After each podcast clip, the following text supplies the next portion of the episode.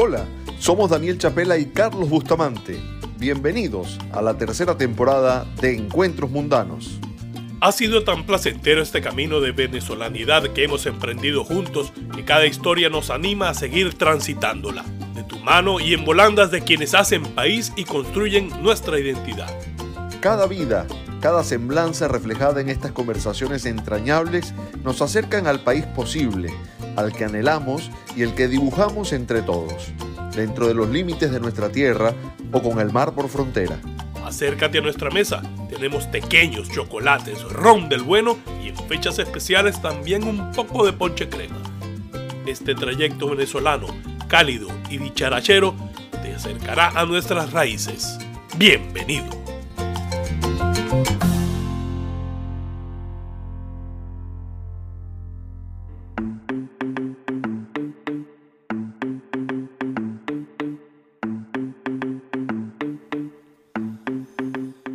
Bienvenidos a Encuentros Mundanos. Emily Vergel es una tachirense de Capacho, cuya historia queríamos contar. La diáspora venezolana se esparce y se reinventa allá donde va. Crecemos como nación lejos del territorio que nos es común y vamos construyendo un concepto de identidad que se enriquece con este ejercicio de hacer cultura a partir de la adaptación en otras culturas. El de Emily es un relato que emociona. Psicóloga y docente de profesión, atendió al decreto de su hijo en un viaje a Estados Unidos y encontró en ese país un terreno fértil para su empuje y creatividad. Ejerció los más diversos oficios y acabó haciendo de unos viajes de favor para sus vecinos una empresa de servicio de transporte, Taxi Quick, que cuenta con decenas de empleados, una marca establecida y la garantía del mejor servicio en el sur de la Florida. Debo confesar que saber del camino recorrido por Emily me ha emocionado. Llena mucho el corazón y el sentimiento de venezolanidad conocer de estos emprendimientos exitosos y del temple que tienen nuestras mujeres. Además de la debilidad natural por razones familiares que siento por la gente del estado Táchira, donde están asentadas una parte de mis raíces. Pero la singularidad de Emily no se queda aquí, Carlos. Como parte de sus estrategias para fortalecer y posicionar su marca, creó hace poco más de un año Quick TV, un espacio que se transmite a través de YouTube y redes sociales, donde distintos personajes conversan con nuestra invitada a bordo de uno de sus vehículos. Ha conseguido diferenciarse de sus competidores y al tiempo mostrar una nueva faceta, la de entrevistadora, que consigue llevar a quienes la acompañan a una atmósfera de intimidad y bonomía. Bienvenida a Encuentros Mundanos, Emily, ¿cómo estás? Hola, un saludo para todos, gracias por la invitación. Emily, veo que estás en tu carro, ¿estás dispuesta a llevarme de Capacho a Michelena? ¿Serías capaz? Por supuesto, me encanta Michelena. Todo, mi papá, su mejor amigo, vivía en Michelena y casi todos los domingos era Capacho Michelena. Sí, bueno, te digo porque sí, allá, allá está mi hermana, está mi sobrina, caraqueñas, pero bueno, se fueron a vivir y se, se, se, se, enraizaron pues allá en Michelena y evidentemente... Michelena es precioso. Sí. ¿Y qué voy, qué voy a ver en ese recorrido? Cuéntame, o cuéntanos. Ay, vas a ver, vas a ver las montañas y el paisaje más hermoso de todo Venezuela, con un clima espectacular, ni es frío, ni es caluroso, es totalmente fresco, un paisaje verde, eh, lleno de frutos, de rosas, vas a conseguir eh, infinidad de cultivos y va a ser un viaje muy delicioso. Emily, ¿qué, tienes tú de, de gocha, si me permites, de andina? Gochita, gochita, de nacimiento. el, el acento se te diluyó bastante. Sí, sí, lo que pasa es que yo viví como que cierto tiempo en Valencia, entonces como que, como que metí el, el tú y el náhuara lo mezclé con el, con el gocho y entonces a veces, a veces la gente le cuesta de, este, definir de dónde soy. Mm. a veces la gente, eres como del centro, como que se quedan pensando, a veces me dice la gente de qué parte de Colombia eres, y a veces, mm. bueno, estas gochas rajadas. Oye, ¿cómo, ¿cómo, se da un salto tan, tan grande, De, de, de, Capacho a, a, Florida y, y, más que eso, a, a levantar lo que has levantado? Bueno, mira, eso es una historia eh, no planificada. Yo siempre he dicho que, que mi llegada a este país fue lo más bonito porque yo no tuve ese proceso de separación de mi familia, de mis cosas, de mi pueblo, sino fue un viaje de 20 días, el cual en mi mente estaba regresar a Capacho. Yo traje a mi hijo a pasar una Navidad en Disney y a visitar a mi hermana que tengo acá. Y entonces era como un viaje corto de Navidad y regresar. Pero bueno, en esos 20 días pasaron muchas cosas y, llegó el momento de, tomar la decisión de regreso o, o, me quedo y pues la decisión fue por el futuro de mi hijo y me quedé. Entonces fue bonito porque simplemente tuve que soltar, dejar atrás todo lo material, me traje una maleta por 20 días y, y despedirme de mi familia. La despedida no fue sino solo no voy a regresar. Entonces no pasé ese proceso tan doloroso porque ya estaba acá. Y lo sigues viendo, pero cada rato lo ves, pues, con, con la gente que va saliendo en el, en el, aeropuerto, se toma la foto en el Cruz 10 y todas esas cosas. ¿Eso no te da algunas ganas de ir y tomarte esa foto otra vez de salir o de quedarte?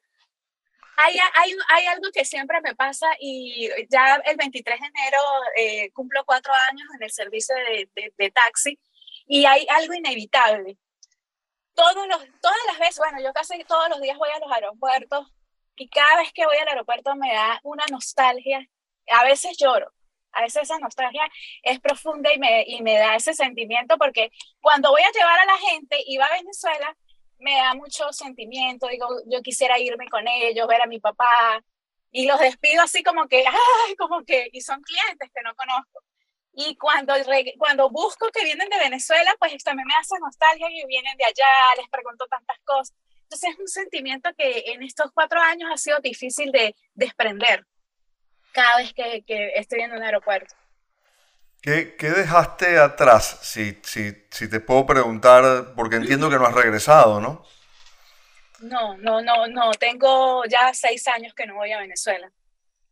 Digo, ¿qué dejaste en el sentido de trabajo, de pertenencias, de... Sí, dejé mis casas, dejé mi trabajo y lo más valioso, mi familia, mi papá, mis hermanos. Eso tan bonito que no lo hay acá. Aquí Estados Unidos es un país que te da todo.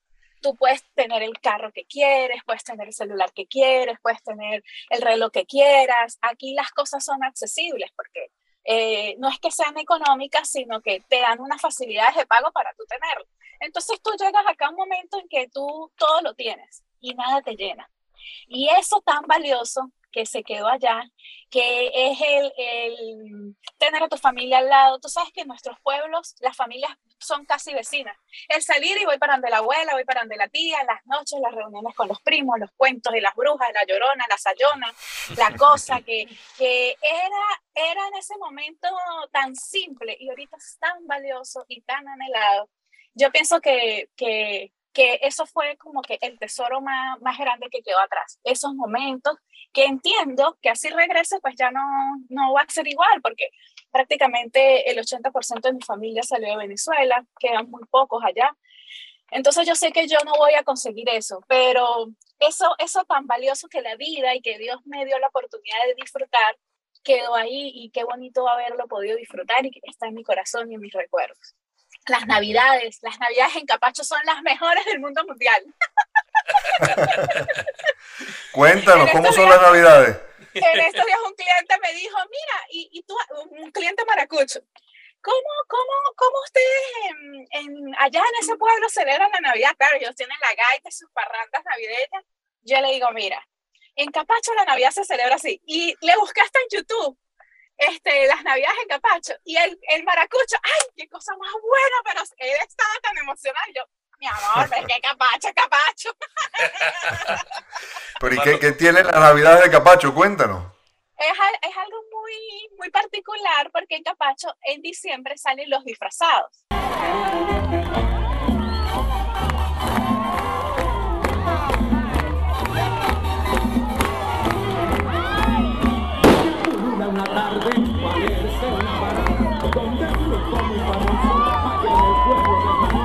Que debería ser en carnavales, pero no, salen en diciembre. Entonces hay grupos de disfraces en, sectores de, Capacho y en, la, en las vísperas de las misas de Aguinaldo se hace una caravana, entonces en esa caravana van todos los disfrazados con música, invitando al pueblo a la fiesta para amanecer a irse a la, a la misa de Aguinaldo. Entonces, imagínate, ese bochinche empieza a las 4 o 5 de la tarde y termina cuando se termina la misa de Aguinaldo como a las 6 de la mañana. Entonces, eso es parranda, pareja, eso es desorden, eso es el pueblo en la calle unido celebrando y es muy bonito porque están los disfrazados, juegan contigo, te piden dinero, a los hombres los bañan de licor. Eh, es como un, un, momento donde todo el pueblo se encuentra, donde todo el pueblo celebra y después te vas a eso tan bonito que es la misa, donde va tu comunidad a la misa, le presenta, mira, esta es la misa. Entonces eh, es muy, muy cultural, es algo muy, muy bonito que yo estoy segura que en ningún lugar de Venezuela se celebra como el capacho. No, bueno, en el Táchira, bueno, yo que iba muchas navidades para allá y en Michelena, en San Pedro del Río, pues, pasar la noche con el calentadito, las parrandas alrededor de la plaza, la misa de gallo, evidentemente, y ya uno amanecía, ¿no? Y pasaba volando. Sí, sí, sí, sí. Sí, sí, sí, es así. Emily, ¿qué, qué hacías en, en, Venezuela? ¿Qué te dedicabas? ¿Tu profesión cuál era? Yo soy, yo me gradué en la Católica, eh, licenciada en Educación, Mención Informática. después saqué una maestría en Orientación de la Conducta. Después estudié Psicología Infantil y empecé a estudiar eh, psicología social, pero eso quedó así como que empecé y ya fue cuando me vine, ya quedó ese proyecto a media.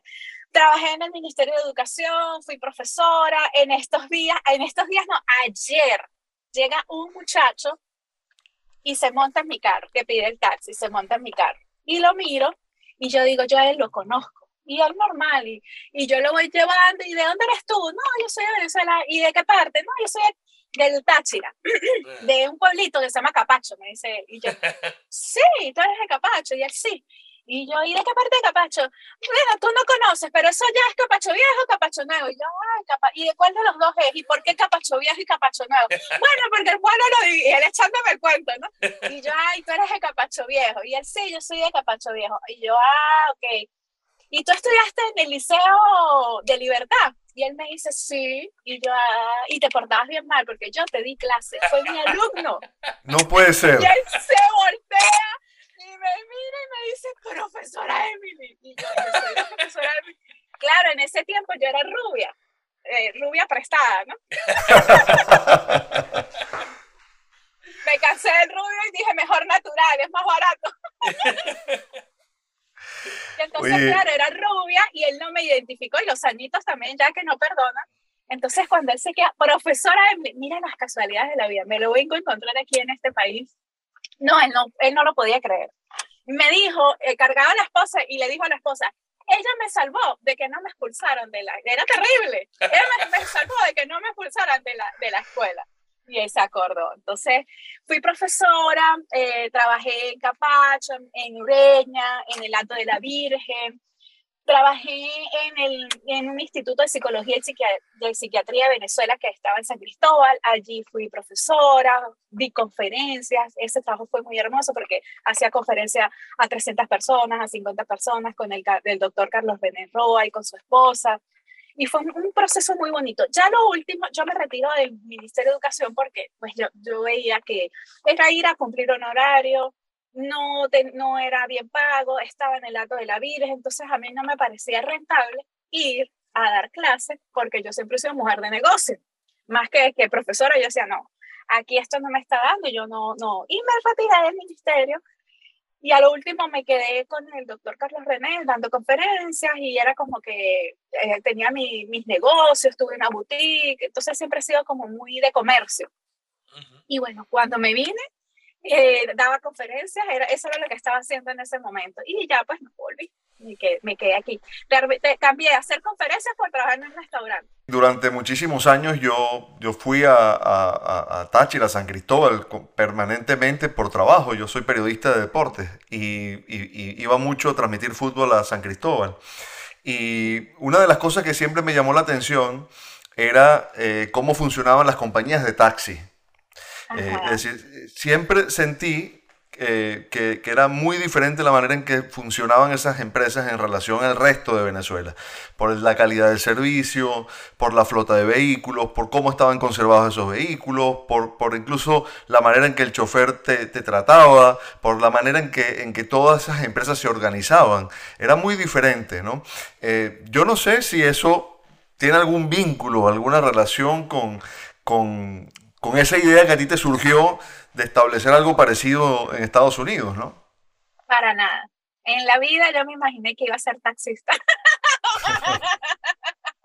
Pero mira que de lo que les comentaba ahorita, que estudié psicología, aquí en mi trabajo yo aplico mucho porque tengo tantas, tantos clientes que a mí me encanta mi trabajo.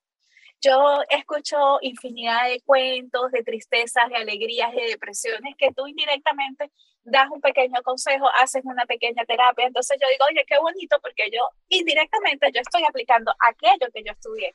Entonces como que para mí no fue perdido. No es como muchos venezolanos que dicen, ay, no, yo estudié derecho y yo ahora estoy aquí en construcción y perdí mi carrera porque nunca la voy a ejercer y perdí ese tiempo. Yo siento que no, no lo perdí.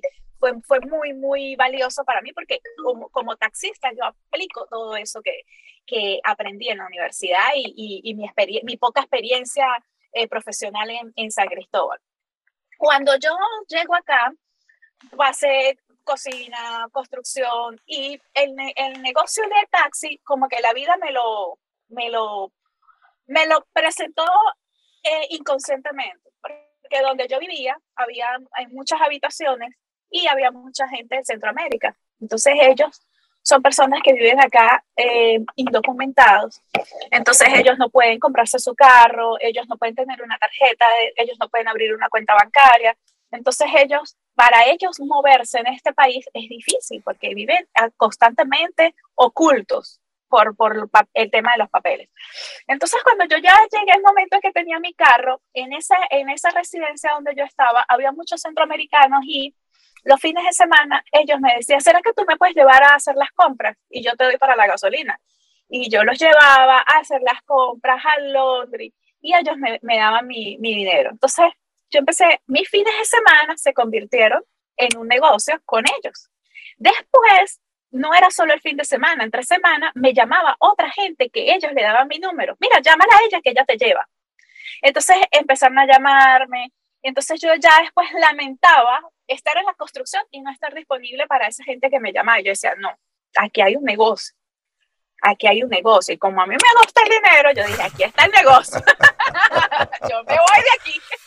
Y mira, parece mentira, pero tomé la decisión. Hasta el momento yo digo que ha sido la decisión, después de, decidir quedarme en este país, fue la decisión más difícil que he tomado en mi vida. Mm. Porque tenía un niño, un niño cerré mi entrada fija, que era la construcción donde tenía un sueldo, y me quedé en la nada, experimentando un modelo de negocio que solamente yo lo tenía en mi cabeza. Y eso fue difícil, difícil, difícil, porque había gente que me llamaba y había días que no me llamaban. Y entonces en un día no llamaba a nadie, o hacía 5 dólares, o hacía 20 dólares, o no hacía nada. Entonces era desesperante porque te, te corrían los días y venía la renta y mi, mi hijo, mami, tengo hambre y la nevera vacía y la cuenta vacía y era para volverse loco. Yo, yo lloraba en las noches, yo rezaba. Yo, bueno, me caminé toda la ciudad, todos los apartamentos. Yo tengo fotos de mi hijo haciéndole huequitos a, la, a las tarjetas chiquito, pequeño y colocándole liguitas. Y ella decía, papi, mira, hay que hacer estos huequitos a las tarjetas y ponerle la liga porque si nosotros metemos la tarjeta debajo de la puerta, la gente la va a barrer y no la va a recoger. Pero si la, la guindamos en la manilla, la gente va, se va a ver obligada a sacarla y a verla y decir esto es un servicio de taxi. Mm. Y entonces empecé con Diego y Diego hacía los huequitos y pegaba liguitas y yo camine repartiendo. Y ahí empezó a sonar y a sonar y a sonar. Y hoy en día somos sesenta y pico, estamos en cuatro ciudades y bueno, ha sido mi sueño eh, no es, no sé, no, mi sueño todavía no ha llegado donde es porque lo que yo quiero para Taxi Quick todavía no, no está como yo quiero. Pero siento que ya, ya agarré camino, como cuando tú agarras, agarras ventaja y agarras vuelo, yo siento que ya, ya, ya voy caminando. Y después salieron otros otras ideas, ¿no? También eres comunicadora, ¿no? Tienes tu canal en YouTube. Tienes una cantidad de pasajeros ahí súper interesantes. Ay, sí, sí, mira, eso ha sido, eso ha sido, hay dos cosas en la vida que yo siempre digo. Mi primer trabajo fue en un restaurante y los dueños de ese restaurante fueron grandes, hoy en día son grandes amigos. Y un día él me dice, suelta y evolucionarás. Yo estaba aferrada a mi modelo de taxi en la zona donde yo estaba.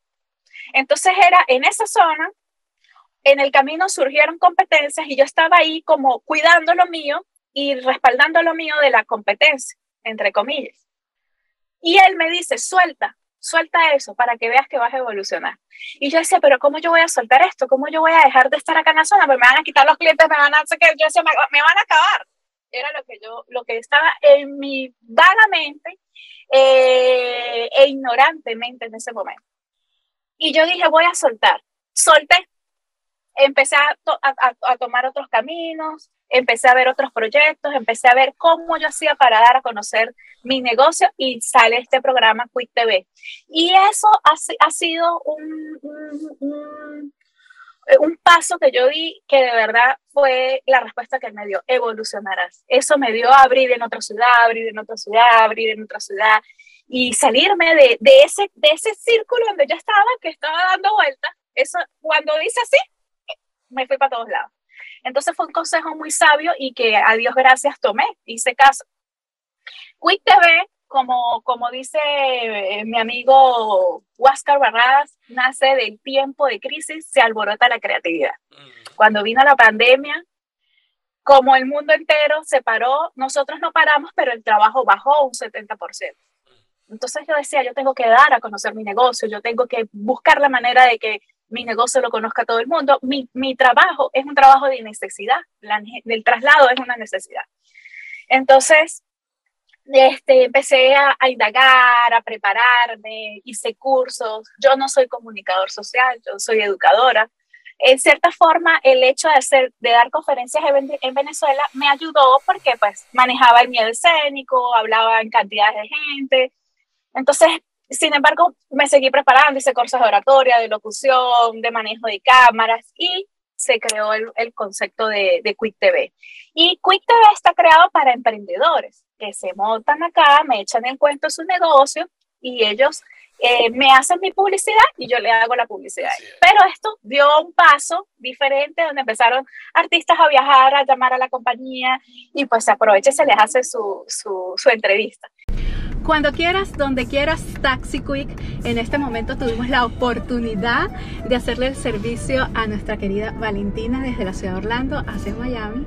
Bienvenida, Valentina. ¿Qué te parece el servicio? No, no, no.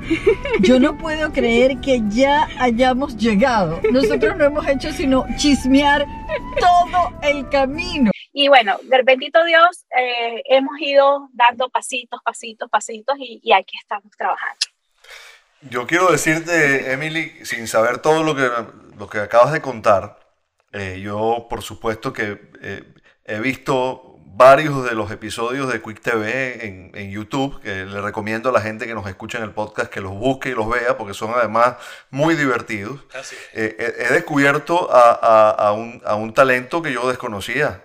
Es decir, tú tienes una capacidad, un carisma, eh, una, una, bonomía, una manera de entrarle al, al, entrevistado que lo llevas a una atmósfera de, de confianza, de, de, calidez, que eso no lo tiene todo el mundo ni se consigue eh, en, un curso. Eh, te, lo, te, lo, quiero decir como comunicador que soy, porque la, la verdad es que eh, a, a, mí me ha sorprendido tu, tu capacidad para, para, para, manejar esas entrevistas y para manejar tu, tu, programa. Parece que hubieses hecho esto toda la vida. Yo tengo una experiencia con un invitado que él se llama William Echeverría. Claro, claro. En esta oportunidad me tocó dar un servicio VIP contratado por la gente de Orlando Times New para atender a este súper invitado a la ciudad de Orlando. Bienvenido, William. Gracias, Emily, gracias. Saludos. Un honor tenerte acá. ¿Cómo están? Wow, primera vez que me entrevistan eh, en un carro. Él es, es, periodista, trabaja en CNN Noticias en Atlanta y yo tuve la oportunidad de entrevistarlo. Ese señor a mí me hizo llorar después de la entrevista, porque él me dice, mira, yo como periodista y reportero de calle he trabajado con muchos periodistas que están graduados, que tienen posgrados y no lo hacen como tú. Chama, pero tú eres demasiado buena. Pero tú ese puñal que te metiste y no tenías nada anotado. No.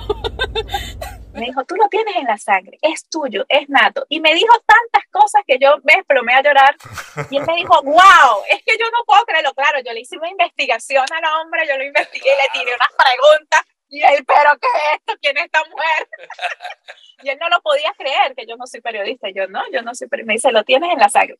Y bueno, lo descubrí, nunca es tarde, descubrí que, que, que tenía este don, me encanta la comunicación, me encanta la presentación, me encanta el formato de, de, mi programa. Me olvido que hay cámaras, como todo, siempre arranco con los nervios, con la expectativa de, de cómo va a ser el invitado, porque siempre el invitado, eh, tú siempre, siempre tienes la incertidumbre, cómo se va a dar, cómo va a ser, si va a ser amable, si va a ser apático, si va a ser dado contigo. Entonces tú siempre estás con ese, con ese nervio. Pero ya después de que yo arranco y de que la persona empieza a hablar, ya se olvida que es una entrevista, ya se disfruta el viaje, se goza, yo me lo gozo mucho. Mi productor, el que hace la postproducción, me dice, tú te ríes demasiado, tú, te, tú tienes una rochera en ese carro.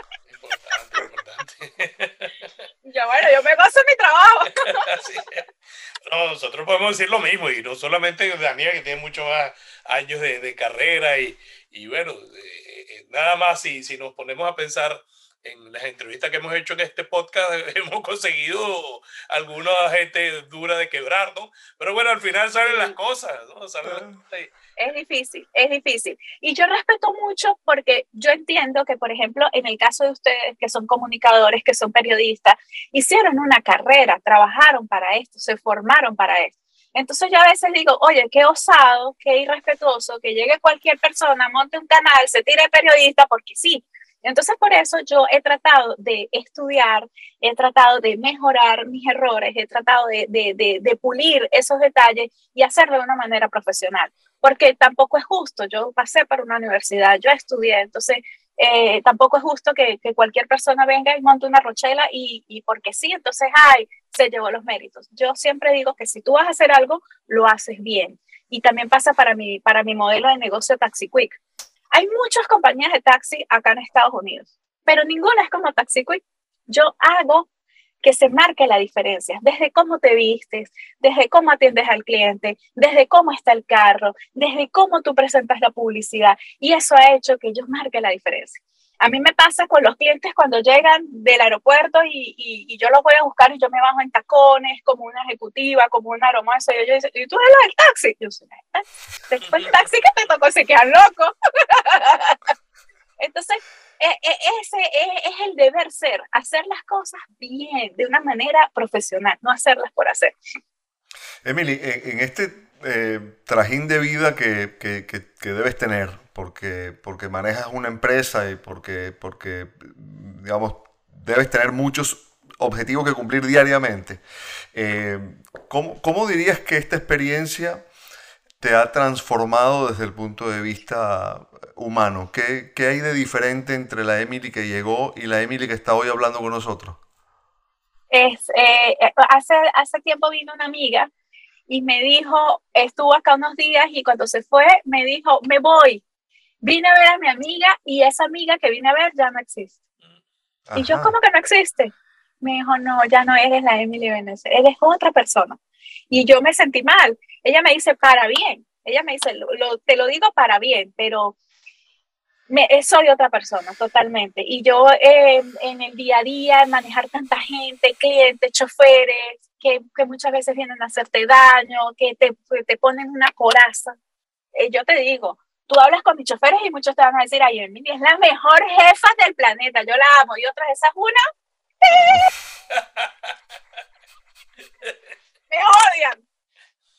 ¿Por qué? Porque lo que tú dices, el manejo del personal, el corre-corre, eh, la presión, el compromiso, te hace exigente, te hace exigente. Tú no puedes dejar de ser exigente, tú no puedes dejar pasar las cosas porque es tu nombre, porque es tu negocio, porque la gente no va a decir, el chofer que llegó tarde, ay, es que eh, Pedro Petronilo llegó tarde, no, Taxi Quick llegó tarde.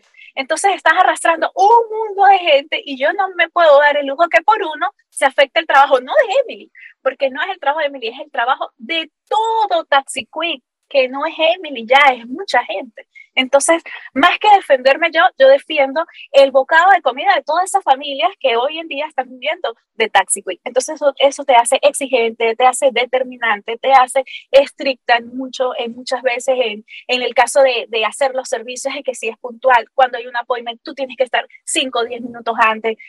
Entonces, esas cosas te, te cambian, te cambian yo tengo un ritmo de vida muy, muy, muy, muy estresante. Eh, aquí el trabajo es extremo. Yo duermo poco, duermo tres, cuatro horas al día. Con suerte puedo llegar a dormir seis, seis horas al día. Eh, mi agenda full, desde, desde que tengo clientes, desde que tengo que chequear choferes, desde que tengo que chequear los dispatchers, desde que tengo que chequear los, los managers de cada ciudad, de que tengo que viajar a Houston, de que tengo que estar en Orlando, de que mañana tengo cuatro eventos, uno en Houston, uno en Orlando y uno en Miami, y tengo que estar en los cuatro, entonces, ¿quién me va a ir a representar? Entonces, esto es una logística que muchas veces te llenas de estrés, eh, te hace comer mal, pero el objetivo es hacerlo bien es hacerlo bien y bueno, yo lamento por las personas que no entienden que hay que hacer las cosas bien y que, y que lo toman por, por otro lado. Pero yo sé que ellos más adelante, cuando tengan su negocio, se van a acordar de mí y van a decir, la gochita tenía razón, jodida con razón. Y, y, retomando el, el, tema humano, cuando te ves al espejo, ¿a quién ves ahora? Me veo igual. Yo soy muy cariñosa, alegre. En mi casa me dicen la loca. Esto nunca lo he dicho. Esto yo nunca lo he dicho, yo se lo voy a decir a usted. En mi casa, casa, mi casa, la familia materna, me dicen la loquita. Y entonces, eh, cuando yo digo, no, que la loca, ay, la loquita, ¿pero por qué te dicen la loca? Porque cuando yo llegaba a mi casa, era como que llegaba el alma de la fiesta. Entonces yo era la que los paraba, la que inventaba juegos, la que inventaba el bochinche. Entonces ya viene la loca con sus cosas, me decía la familia. Y la loquita, entonces cuando yo no estaba, eso era un velorio. Entonces, de hecho, los primeros años, cuando yo me vine, eh, ellos decían que les hacía mucha falta porque todo se apagó. Yo, yo era la que, vamos a hacer esto, vamos a hacer aquello, los ponía a brincar, los ponía a, a joder. Entonces, me decían la loquita. Yo sigo siendo igual. Yo, en mis clientes, cuando yo, eh, ahorita estoy en Miami, cuando voy a Orlando y digo, bueno, voy a hacer hoy taxi, yo ya lo hago poco porque el tiempo no me da pero a veces yo me tomo el día y digo, voy a hacer taxi. Y me pongo disponible como cualquier chofer. Y me voy a buscar al cliente que me cae. Y cuando se montan mis clientes desde hace cuatro años y me ven, esa gente hasta llora. Mi amor, no sé qué. Entonces yo me veo que soy igual porque los lleno de alegría, los lleno de atención, de cariño. Esa es Emily que siempre he sido. Yo, yo me veo igual. Sí, sí, me veo más viejita.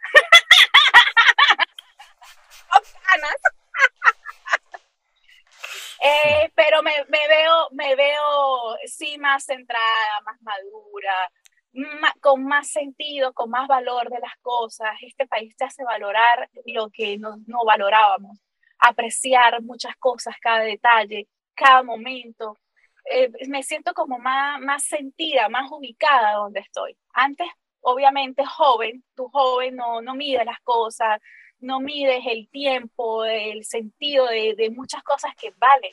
Hoy en día sí, sí me siento como más madura. Es, e, eso sí te podría decir, más madura de, de, de, de, donde estoy y de lo que me toca en el momento. Aunque yo sé que en Miami... Aunque yo sé que en Miami no es muy difícil mantener la, la venezolanidad, ¿verdad? Porque prácticamente una, una gran sucursal ¿no? De, del país que tenemos allá. En mi caso en Inglaterra. Miami hay mucho. Mira, en Miami hay demasiados venezolanos, pero demasiados venezolanos. Pero es que es para tirarlos para el techo. De hecho, en Doral le dicen Doralzuela y es una realidad. Tú vas al Doral y todos los negocios son de Venezuela. Eso es estar en Caracas. es, literal, es estar en, Caracas. Pero también hay zonas de Miami donde tú vas a Yalía entonces puro cubano, entonces, óyame, es hacer eh, la pinga que, y, te encuentras con ese mundo cubano y te tienes que enfrentar con esos cubanos y te tienes que estar duro para no joder, para que los cubanos no te jodan. Entonces vas para otra zona, entonces te encuentras el mundo de los dominicanos y, este, y tienes también que ser dura para que el dominicano no te joda y entonces después te vas a otra zona y el puertorriqueño y el americano, el americano es fuerte eh, aquí los morenos son fuertes, entonces es, es el enfrentarte a, a, cada cultura, acá, acá, y aquí el Taxi llama el mundo entero. Eh, si supieran que los, los clientes que del 100% de mis clientes, yo te puedo decir que el 15% son venezolanos. Son pocos los clientes venezolanos. Porque el venezolano llega y rápido se compra un carro. Y nosotros somos, ya tengo mi carro, y, y, el que te pide taxi porque está llegando o viene de días de turismo y entonces el que te, pide que sigue solamente al aeropuerto porque rentan un carro. Nosotros venimos como de, de otro estatus, de otro, de otro ritmo, de otra forma de, de ver la vida. En cambio, el cliente fuerte de Taxi Quick es el centroamericano, el que no puede comprar un carro, el que no tiene una tarjeta, el, el moreno, el americano que, que, que está con un récord y no puede manejar. Entonces, esos son los clientes que nosotros, nosotros manejamos. Acá en Miami, yo estoy haciendo el, promoviendo Taxi Quick de una manera VIP, un servicio premium. Acá en Miami no estamos dando el servicio taxi común como en Orlando, en Houston, en Kissimmee, sino acá se están haciendo solo servicios de aeropuerto y servicios de gente que viene del extranjero y necesita el servicio dos, tres días. Entonces, como un poquito más de lujo, porque son ejecutivos, son empresarios, mira, voy a esto, voy a estar en este evento, me recoges aquí, me dejas acá. Entonces, es, es como un target diferente. Pero sí, te consigues aquí al mundo entero y aprendes del mundo aprendes a, conocer cada cultura, cada persona, cómo son, cómo, cómo, cómo, cómo comen, sus comidas, y es muy rico, es muy sabroso. A mí, a mí me fascina. Yo quiero conocer todos los países. Y quiero, ellos me hablan de sus países que yo quiero ir a todos. Yo, yo, soy, yo digo, cuando yo salga de aquí, esta, de, de esta cárcel donde estoy, voy a viajar el mundo entero. Muy bien, muy bien. Te esperamos aquí en Inglaterra para que, para que Hagamos un, un taxi quick por aquí. ¿En qué, parte, ¿En qué parte de Inglaterra están? Yo estoy en Reading, una ciudad que estamos a 40 millas de Londres, ¿no? muy cerca de Londres, a 30 minutos en ah, tren, muy accesible a, Londres. Yo estoy cerca, yo estoy cerca de ti, yo estoy en, en, en Miami también. Ah, tú estás en Miami. ah, bueno, mira, tú estás corroborando todo lo que yo te digo. absolutamente, absolutamente. Oye, Emily, me, ¿Tienes que llamar Taxi Quick? No, mira, es que ahora viene lo siguiente. Eh, ¿cómo, cómo, pasaste de, algo que fue una idea, digámoslo así, artesanal, a, montar esto que ya es una empresa con todas sus letras? Y me interesa sobre todo saber cuál es tu modelo de negocio y cómo llegaste a él. Bueno, mi modelo de negocio es un servicio de traslado rápido, seguro, confiable y económico. ¿En qué me baso yo? En, en, que sea algo económico, accesible al cliente. Acá hay una gran competencia y tú, Daniel, eh, lo ves que es Uber y Lyft. Muy pronto, un, un, futuro no muy lejano, pero tampoco cercano, vas a ver en, en las noticias que una venezolana le está patinando a Uber y a Lyft.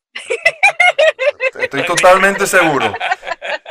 Por eso te estamos entrevistando ahora, porque dentro de unos años no te vamos a poder entrevistar. Yo siempre digo esto y me muero la risa porque la gente me mira serio y yo lo digo jodiendo. No. Pues sí. Ah, pues. Así es que hay que pensar. Sí, sí, yo siempre digo eso. Entonces, que mi modelo de negocio se basa en, en llegarle a todo tipo de clientes. Yo he tratado de que, ¿qué tienen ellos? ¿Qué no tienen ellos? ¿Cuáles son sus debilidades? Y yo las he hecho fortaleza en mi compañía. Entonces, básicamente, ese es mi modelo de negocio. Llegarle a todo tipo de clientes de una manera rápida, segura, confiable y económica. Eso ha sido Taxiway. ¿Cómo he hecho yo para llegar a, a, a las demás ciudades? Mira, yo misma me lo pregunto, ¿cómo se dio esto? ¿De dónde salió? ¿Cómo yo ya estoy en Houston? ¿Cómo yo ya estoy en Miami? ¿Cómo yo? Ha sido el camino, las bendiciones, las oportunidades.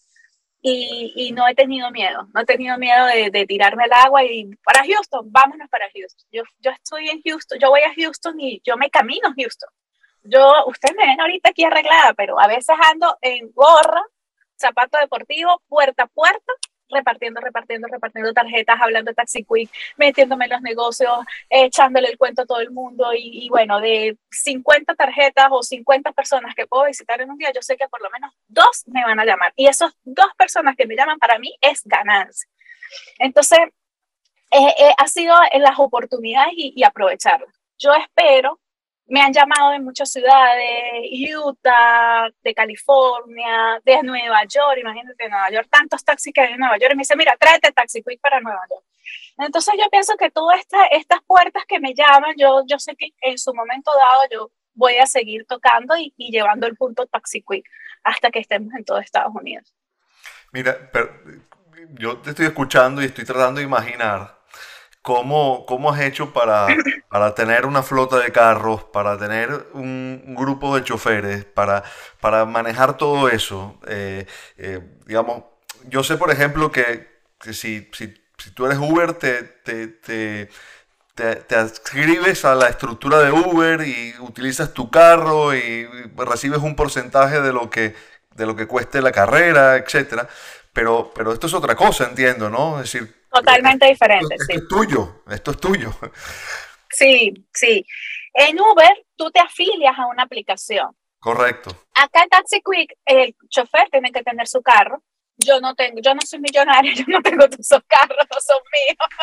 El chofer tiene que tener su carro y tiene que cumplir eh, las normativas de la compañía. Este, tiene una, unas normativas, ellos tienen que tener desde las normativas, desde la, el modelo del carro, las exigencias del carro, los papeles del chofer, tienen que cumplir todos estos requisitos y tienen que cumplir todas las normas que la compañía y ellos lo firman y se, y se comprometen a seguir los lineamientos de Taxi Quick. Hay un grupo de dispatcher que están 24 horas contestando los teléfonos son seis números de teléfono que tiene Taxi Quick. Hay grupos, hay horarios, entonces a las 5 de la mañana, de 5 a 4 de la tarde, están un grupo de dispatcher, de 4 de la tarde a 5 de la mañana están otro grupo de dispatcher, ellos están al teléfono, reciben las llamadas, Taxi Quick, buenas tardes, ¿dónde es tu, tu ubicación? Eh, tu carro más cercano está en tanto tiempo, es tal color, el chofer se llama tal, te llamo cuando el carro esté fuera y de inmediatamente el dispatcher termina de hablar con el cliente, ubica ese carro, vas a ir a esta dirección y tienes que estar en tanto tiempo. Ya eso está monitoreado porque eh, tú tienes el, la ubicación del chofer, sabes la dirección donde está el cliente, sabes que él es el más cercano. Y cuando llega el chofer, se llama al cliente, su carro está afuera, es color negro, se llama Emily, jode un poquito, pero téngale paciencia. y el cliente paga como quiera, con tarjeta, con transferencia o en efectivo. Entonces el cliente se monta y nosotros ya tenemos la dirección y, y lo llevamos. Si el cliente quiere decir me quiero parar acá, se para. Si el cliente quiere un delivery, se le lleva su delivery. Mis clientes los fines de semana piden cerveza, piden cigarros. Nosotros les llevamos lo que ellos pidan a su casa, comida, compras del supermercado. Eh, y nosotros tenemos algo que marca la diferencia. Nuestros clientes eh, nos, ha, nos, han dado la confianza de darnos el tesoro de la casa que son sus hijos. A nosotros nos llaman y nos dicen, mira, para que lleves a mi hijo a la escuela, yo tengo bastantes mujeres, entonces yo siempre trato de que los dispatchers, estos niños, los traslados los hagan las mujeres para darle como más seguridad al cliente. Y eso ellos lo valoran y lo ven. Entonces, no, me encanta porque mandan una mujer. Entonces yo trato de, de, tener esa logística. En la noche siempre se reciben todas las llamadas del siguiente día, los appointments. Nosotros tenemos appointments desde las 5 de la mañana hasta las 11 de la mañana. Full. Ya 20 y pico de carros que tienen, tú tienes que ir para allá, dejas aquí, va para allá, que ya amanecen con sus appointments. Entonces, desde niños, abuelitas, entonces eso ha dado como que el cliente te recomiende por esa confianza que hay con el chofer. Mi mamá es una de las drivers y ella es la reina de los abuelitos. Todos los abuelitos la piden. Bien, bueno. Tiene, tiene sí, para todos sí, los ella, todos los abuelitos le, le, encantan con ella. Yo le digo, mami, tú eres, eh, eh, tú eres la que hace más, más dinero aquí y se muere de la risa. Yo le digo, tú, esta gocha no tiene nada. Maneja así. Y es la más viva porque ella se mete a todos los abuelitos. Tiene abuelitos que son hijos de médicos este, muy pudientes en la ciudad de Orlando. Entonces la, llaman un día antes, mira, yo quiero que la señora Milson mañana lleve a mi mamá, pero llevar a mi mamá es llevarla, esperarla, entrar al médico, entrar a hacer las compras, salir, entrarla hasta la casa, sentarla, dejarla y les pagan una cosa. Yo me esto, esto fue lo que te pagaron. Y le pagan y le dan sus tremendas propinas y ella Muy bien. Eso le hacemos demasiado bullying. Y ella se muere de la risa, pues yo, mira, mami, te tengo pillada. Y entonces a veces yo le digo, mami, este, tú estás, no, mamita, yo estoy ocupada, yo tengo la agenda full, ella anda todo el tiempo, estoy full. y bueno, yo me alegro porque, porque toda mi familia vive de la compañía. Y, y estamos ahí, a todos apoyándonos, está mi hermano, mi hermano es uno de los managers, este, está mi hermana que lleva toda la parte administrativa, mi papá está en Venezuela y bueno, todos estamos aquí, Taxi Quick. Excelente. Cuando quieras, donde quieras. Yo estoy impresionado, Emily. De verdad que estoy impresionado. Impresionado. Eh, teníamos, teníamos muchas ganas de, contar tu historia porque eh, hablamos de un emprendimiento, hablamos de un sueño, pero pero eh, hablamos también de un país que no es sencillo. Eh, y, entender el sistema de, este país tampoco es fácil. Es decir, cuando me refiero a entender el sistema es, es eh, cómo, se puede encontrar una oportunidad de negocios en un sistema que no tiene nada que ver con el nuestro, ¿no? Sí, es difícil. Yo te digo algo, mira, todo esto que yo les hablo a ustedes, todo lo bonito, pero ha pasado un, he pasado un proceso duro desde el momento que les digo que tomé la decisión más difícil, que fue quedarme sin trabajo en este país, por creer en un negocio que solamente estaba en mi mente, más nada. Eso fue muy duro.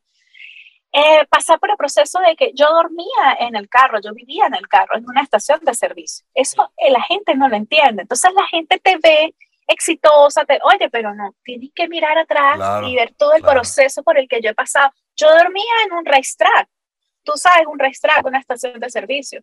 Ahí con mi almohada, con el teléfono aquí, esperando que el cliente llamara. Y no dormía en mi casa porque en mi casa me quedaba un poquito retirada de lo que era el centro donde estaba el rush de, de clientes. Entonces yo decía, esos 15 minutos va a ser tiempo para yo llegarle tarde al cliente. Yo prefiero estar en el punto donde yo le voy a llegar al cliente en ocho minutos. Entonces, para eso yo tenía que dormir en el carro y no me importaba. Yo amanecía en un carro. Yo iba a mi casa a bañarme, solamente a bañarme. Y yo en el carro 24 horas, toda una semana. Entonces fue un proceso que, que fue duro.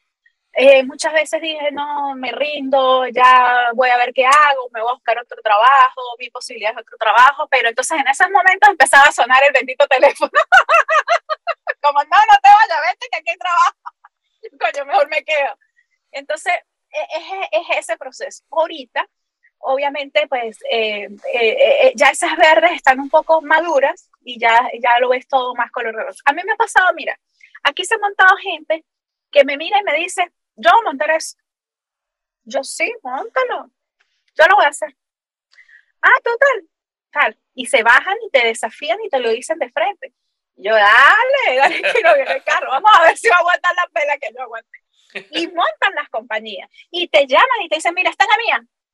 Y te voy a enseñar a hacer negocio. Y ya los seis meses, ocho meses, ya no los ves porque no aguantan. El crear una cartera de clientes, el poco a poco, ganártelos a pulso, el caminar puerta a puerta. hay que dedicarle el alma, vida y corazón para que funcione. Entonces tú no vas a hacer un negocio donde aquí no hay inversión, aquí la inversión es el tiempo para tú ganarte ese cliente, ganarte la confianza de que ese cliente te llame a ti. ¿Cómo haces tú para que te llame a ti? Monta la compañía y que te llamen. Entonces, cuando las montan y no te llaman, te llaman y dicen, pero ¿cómo hiciste tú? Yo no entiendo, es que no puedo. Yo, que no es fácil. Este, este país es rudo. Y lo que dice eh, Daniel, el, el, el, sistema aquí te arrastra en los pagos, las cuentas en que tú no puedes jugar. Y sin embargo, bueno, yo aposté, lo trabajé, lo sudé, creí siempre, creo y todavía todos los proyectos, todo lo que viene, que más adelante ustedes lo van a, lo van a ver y van a decir, wow, yo creo y voy por eso. Entonces, está aquí, está aquí y está en las ganas. Siempre digo esto, cuando llegan de Venezuela acá, me dice, ¿qué hago? uno encuentra a la gente así que, que ah, te quieres comer el mundo. Tienes que ser fuerte de mente, corazón y cuerpo, porque hay que tener, hay que, que ser robo para trabajar, para manejar un carro, porque tienes que aguantar la pena de 20 horas, 24 horas en un carro. Entonces tú tienes que tener fuerza. Tienes que tener fuerza en ese corazón de no mirar para atrás y, y, y, dejarte doblegar por todo lo que, lo que abandonaste. Y tienes que ser fuerte de mente de que vas para adelante y de que vas a poder. Si tú tienes esas tres fuerzas, tú te comes este país, si no, no. Fíjate que, perdón Carlos, ¿no? Eh, porque la siguiente, lo siguiente que le iba a decir tiene que ver con esto, o sea, con, con, con el cambio que ha tenido que dar el venezolano en este, en este proceso de, de, abandonar el país y de, y de, establecerse en otras culturas, ¿no? Así es, así es, eh, eh, es, es la realidad he visto tanta gente que se ha montado acá, que han estado en la calle, que tienen el no tatuado aquí en la frente. Oye, pero es esto. No, porque no puedo esto. Pero tal cosa. No, porque. Entonces a veces yo digo, ¿es cuestión de suerte o es cuestión de actitud? Siempre pregunto eso. ¿Es cuestión de suerte? Es que tú tienes suerte. Tal vez yo tenga suerte, tal vez tenga un angelito en el cielo. O esto es cuestión de que tú tienes actitud para enfrentar, para echarle bolas, para echarle ganas, para medirte a lo que vengas. Entonces, ¿qué, ¿cuál de las dos cosas es? Yo siempre he dicho que sí, tú, tú puedes tener suerte, pero si tú no tienes actitud, no lo vas a hacer. Porque conozco gente que viene con dinero, con mucho dinero, y están aquí y han estado en cero en este país. Entonces tienen, llegan con suerte, porque no todos llegamos con mucho dinero acá pero ¿por qué quedas en cero? Porque no tuviste la actitud de trabajar, de generar más dinero, de tener una estabilidad, sino de gastar y gastar y, ay, no puedo, ay, así, ay, no. Entonces, es, es esa disyuntiva. Yo siempre, siempre he dicho que hay que tener mucha actitud, hay que tener ganas, hay que tener eh, mente positiva, hay que creer en que sí vas a poder. Yo trabajé construcción, como me ven, metida como un hombre en una construcción y no era lo mío, porque yo venía de pararme a hacer una conferencia de 300 personas con unos tacones y súper arreglada, y ella está la licenciada Emily Vergel y buenos días y con un micrófono, a meterme en una construcción con mexicanos. Pero yo dije, no, yo puedo con esto, yo, lo, yo, yo voy a poder con esto. Y lo hice. Y aquí estoy. Entonces, e, eso, eso se ve mucho acá. Eh, lamentablemente, la situación del país que nos ha arrastrado a emigrar a, al mundo entero eh, nos ha enseñado a trabajar. Nosotros venimos de, de, una riqueza donde teníamos trabajo, pero era relativamente suave, era, éramos premiados, como dicen, éramos ricos y no lo sabíamos. Y aquí nos ha tocado realmente trabajar, valorar cada dólar, cada centavo. Yo me acuerdo que cuando yo llegué en el restaurante, la gente peleaba un penny, una monedita. Y dije, sí, pero la gente con una moneda. Y hoy en día esa, esa moneda hay que pelearla, porque esa moneda vale, porque te suda, porque tú te la, te la, te la jodiste, tú peleas esa moneda.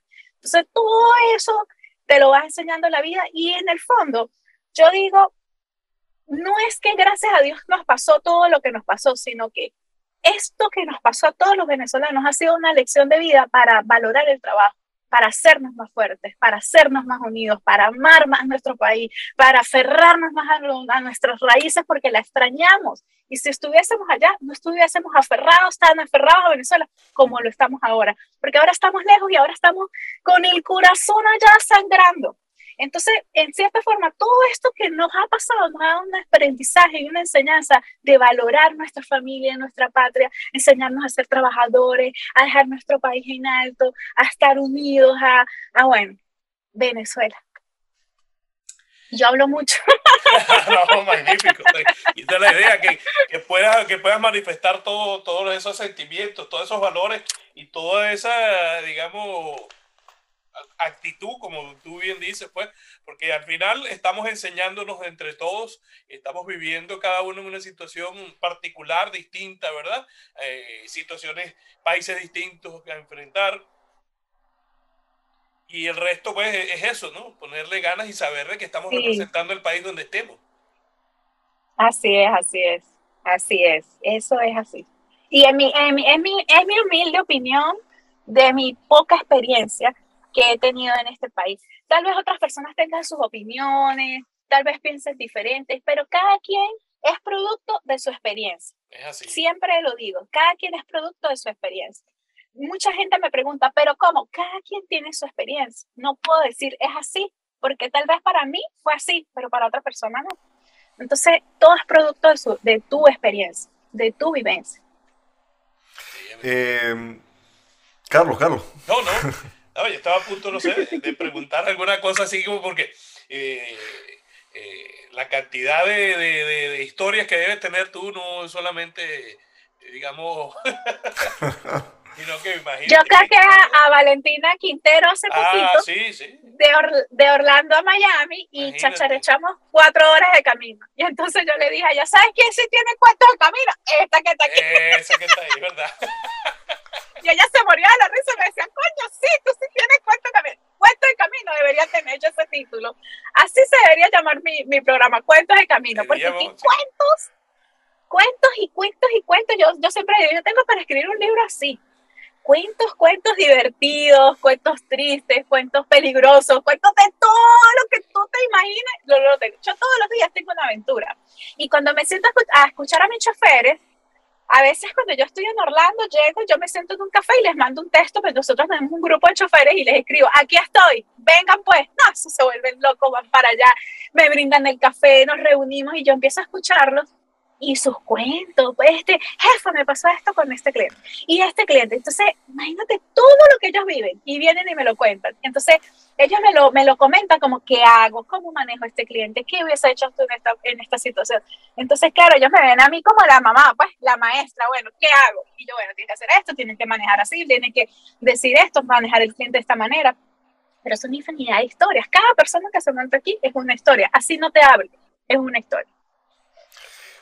Emily, ¿de, de qué tamaño es tu sueño? No tiene tamaño, es demasiado grande, no lo puedo medir. Es muy grande. No sé cómo lo voy a manejar, pero es muy grande. Yo debería preguntar mejor, ¿hasta dónde lo quieres llevar? Hasta el infinito y más allá. Muy bien. No, en mi sueño no, que, no se queda en Estados Unidos. Mi sueño va al mundo entero. Muy bien, Sí. Y más que todo, yo lo digo siempre, más, que- más allá de, de, de ser rica, porque todo el mundo quiere ser rico, todo el mundo quiere trabajar y, y tener un, un Lamborghini o quiere tener una buena casa o tiene, quiere tener... Esos son sueños que todos anhelamos. No es Emily que sea materialista, todo el mundo quiere eso. Pero más allá de eso, yo quiero llevar mi modelo de negocio al mundo entero y ser fuente de trabajo para todos los venezolanos. Porque siempre digo, cada venezolano que vive de Taxi Quick tiene una cola que se llama familia y está en Venezuela. Y a mí me llena el corazón decir, viven de Taxi Quick, de algo que yo creé. Entonces, ese, ese es mi sueño. Ese es mi sueño. Y ese es uno de los requisitos para entrar a trabajar a Quick. Tiene que ser venezolano. ¿Así? Sí, O sea, ¿Tus choferes son venezolanos todos? todos son Muy venezolanos. bien, qué bueno, qué bueno.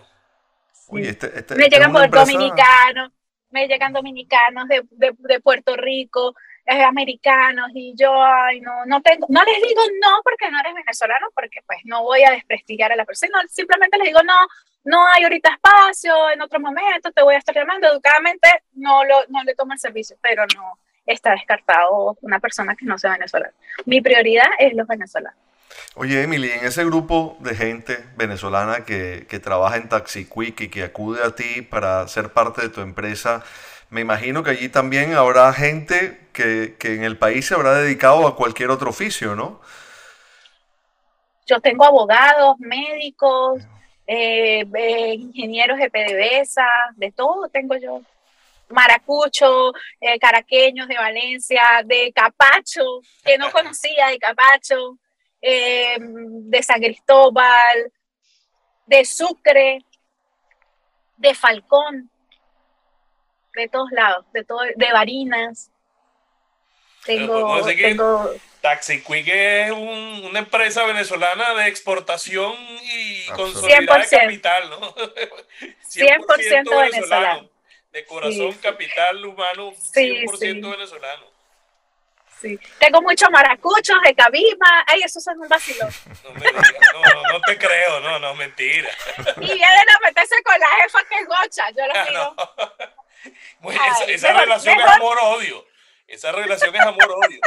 Ah, pero todos Ay, los maracuchos risa. encanta ir a los Andes y a todos los andinos les encanta ir para Maracaibo. que- Total, total. Una de mis manos derechas, uno de, de, mi, de mi dispatcher, que él está conmigo desde prácticamente se abrió Taxi Quick, como debe tener como tres años y medio él. Él es de Cabima. Y, y mira que, que ha sido una persona que yo siempre le agradezco su lealtad. Ese muchacho son mis ojos, mis oídos, mis manos, mi cabeza, todo, mi, mi- mi- su esposa. O sea, ha sido una persona que ha sido tan leal a mí y que siempre ha estado al lado mío, escuchándome todas las locuras que yo digo. Y él sí, sí, sí, sí, sí, sí, se va a poder. Y después el tiempo me dice, Emily, lo hiciste. Todo lo que me, me echaste el cuento ese día, lo hiciste. Ya lo hiciste.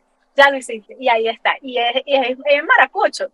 Y yo gozo mucho. Yo, yo le digo, yo no sé cómo tú y yo no la llamamos también. Dice, porque, yo, porque los maracuchos son muy inteligentes. Y yo, ay, pero por favor. Y ahí es, es la Rochela. Pero son Bueno. muy buenas personas.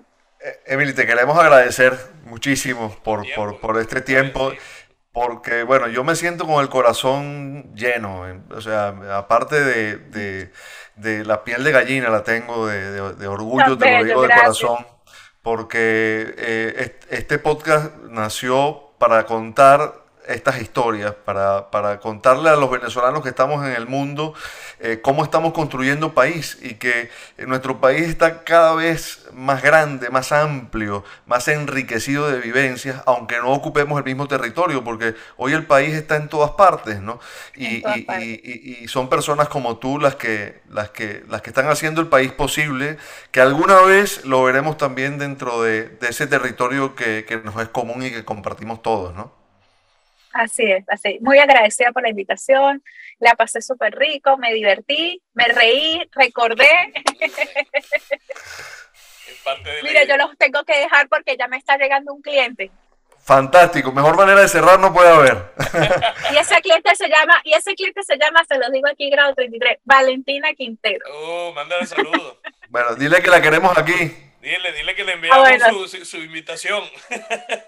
Bueno, bueno, con gusto les doy los saludos. Gracias, Gracias, Emily. chicos. Un abrazo, Bye. gracias. Chao, nos vemos.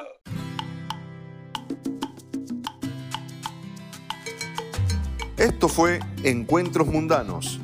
Gracias por acompañarnos y suscribirte a través de todas nuestras plataformas.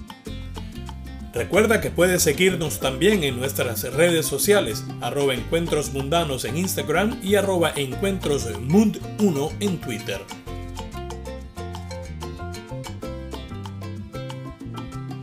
Nos quedamos para la sobremesa. Abrazo inmenso y bien venezolano. Hasta que un nuevo encuentro nos reúna.